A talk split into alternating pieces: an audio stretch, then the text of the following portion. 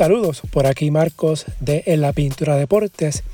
La pasada semana tuve la oportunidad de entrevistar al delantero Ismael Romero de los Vaqueros de Bayamón y la selección de Puerto Rico.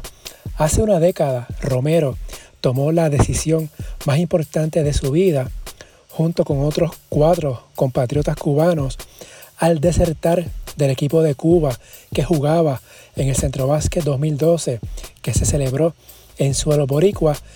Desde entonces, Romero ha transformado su vida, ha desarrollado una exitosa carrera como jugador profesional en el BCN y también se ha lanzado con éxito al mundo de los negocios de autos.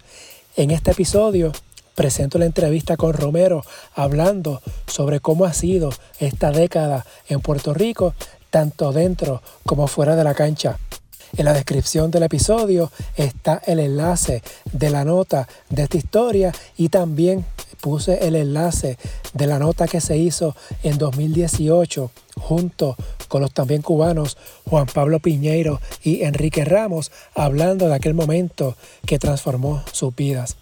La entrevista con Romero se grabó el pasado 11 de junio de 2022 en Humacao.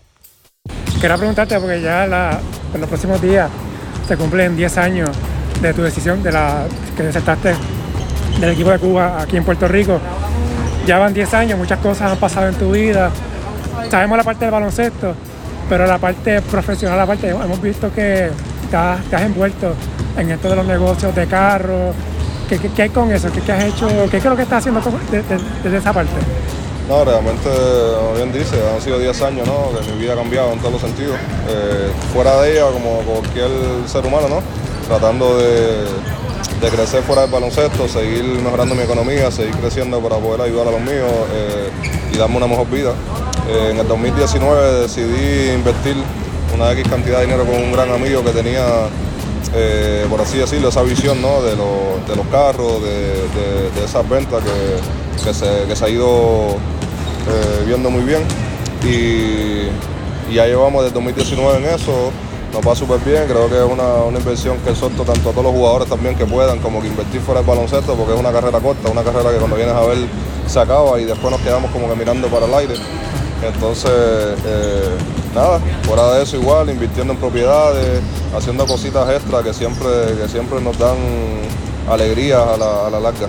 Eso fue un plan que tuviste, ¿no? O sea, no solamente pensar en jugar baloncesto aquí y afuera, sino buscar la manera de cómo iba a ser tu vida después del baloncesto. Y quizás e-, ese es el área que estás enfocando y, que le estás dando vida desde ahora. Sí, los que me conocen realmente siempre saben que tanto en Cuba siempre me gustó los negocios, siempre estuve vendiendo y comprando cosas, siempre fue algo que me, que me ha llamado siempre la atención. Eh, no es nada nuevo para mí, claro. Acá hay otro tipo de oportunidades, otro tipo de, estrategias, ¿no? He tratado de ir aprendiendo del sistema porque era algo nuevo para mí también. Lo importante que es el crédito, lo importante que son ciertas cosas para, para este tipo de, cosas que te das cuenta que después, hasta que ya no tienes que usar tu dinero, simplemente empiezas a trabajar con el dinero de otras personas y, eso es lo bonito de esto, fuera del baloncesto, tratar de ser inteligente en esa parte. Y por eso siempre exhorto a la juventud y, y a todo el que pueda que todo lo que pueda ahorrar, lo que pueda invertirlo, lo haga, porque después se sienten los, resultados. ¿Qué estudiaste en la, universidad?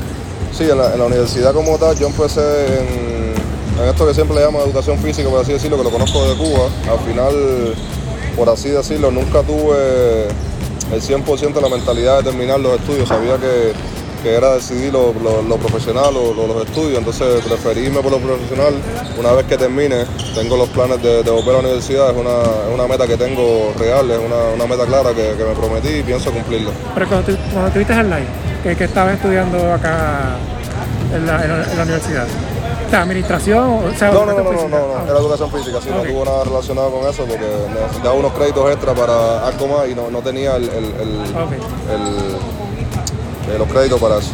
Pero una vez tenés tu carrera, pues tú, Sí, la, la, idea, la idea sinceramente es esa, es tratar de, seguir aprendiendo de esos temas. Eh, todo lo que sea inversión y eso siempre está, siempre está bien y, me encanta. Un poquito de baloncesto, ya obviamente van estos 10 años, hemos visto tu, progreso como jugador, estás en la selección de Puerto Rico ahora mismo, las pasadas dos ventanas, estaban los juegos con Cuba, jugaste contra Cuba allá en México, luego en La Habana no se pudo por las razones del visado.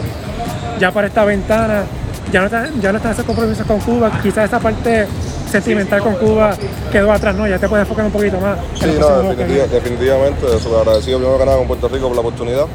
Eh, esta ventana que es en casa sería la primera vez que juego, como se dice, en patio, en, casa aquí en Puerto Rico, ser algo muy especial, ¿no? Esos mismos 10 años como un premio a, ese esfuerzo, estar aquí, disfrutarlo con los fanáticos, vivir esa experiencia tiene que ser algo increíble. Me estoy preparando mentalmente para lo que viene. Casualmente hoy mismo hablé con Arroyo, él me estuvo llamando y, con altas expectativas ¿no? de tener dos buenos partidos acá y sacar esas dos victorias y disfrutarlo con, los fanáticos. Y por último, cuando resumimos estos 10 años, tanto baloncesto, selección de Puerto Rico, jugar aquí, jugar afuera, lo que estás haciendo ahora con tus inversiones, ¿cómo puedes resumir tu vida, eh, eh, esta década de tu vida de lo que has hecho hasta ahora?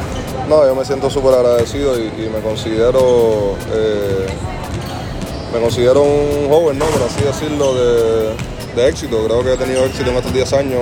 Eh, no, tengo ninguna, ninguna queja de lo que, lo que he vivido. Las experiencias negativas han sido experiencias pero cuando miro a mi alrededor, cuando miro atrás, me siento demasiado bendecido, me siento demasiado bien. Estoy viviendo una vida que cualquier persona sueña, estar sin, sin deuda, sin problemas, haciendo lo que le gusta. me siento súper bendecido y pienso que ha sido 10 años maravillosos. Una vez más, recuerden, esta nota está en la página en la pintura deportes.blogspot.com. En la descripción del episodio está el enlace. Pendientes a la página, a las redes sociales, Facebook, Instagram, en la pintura deportes. Twitter, at Pintura Deportes y su aplicación de podcast favorita para que sepan cuándo sale el próximo escrito y la publicación de la entrevista en formato podcast. Hasta la próxima.